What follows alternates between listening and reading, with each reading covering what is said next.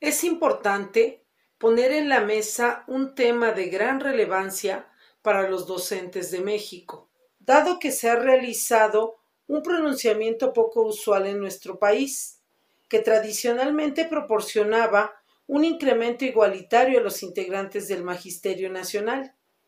En el boletín número 112, la SEP anuncia el incremento salarial diferenciado para maestras y maestros.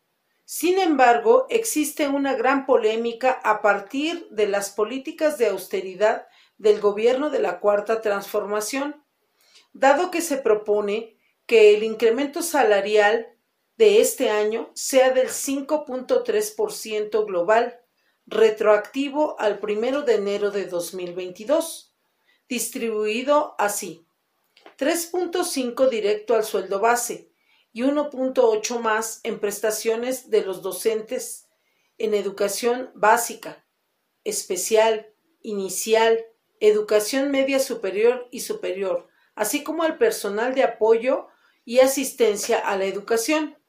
Sin embargo, existen algunas especificaciones más para dar un aumento escalonado del 3%, 2% y 1% para profesores que ganen menos de 20 mil pesos mensuales. Y en este sentido son las siguientes especificaciones. Menos de 10 mil pesos mensuales será proporcionado un 3%. A quienes perciben entre 10 mil a 15 mil pesos mensuales, 2% y a los que perciben entre 15 mil pesos, 1%, con la intención de saber las opiniones. Eh, entrevistamos a algunos compañeros quienes no están totalmente de acuerdo en las políticas del presidente López Obrador ni de la secretaria de Educación Pública Delfina Gómez, dado que perciben que se ha aumentado el tiempo laboral en este ciclo escolar 2021-2022 sin embargo, la percepción económica sigue siendo austera y también se considera que no corresponde a la inflación del país y también a los aumentos de la canasta básica.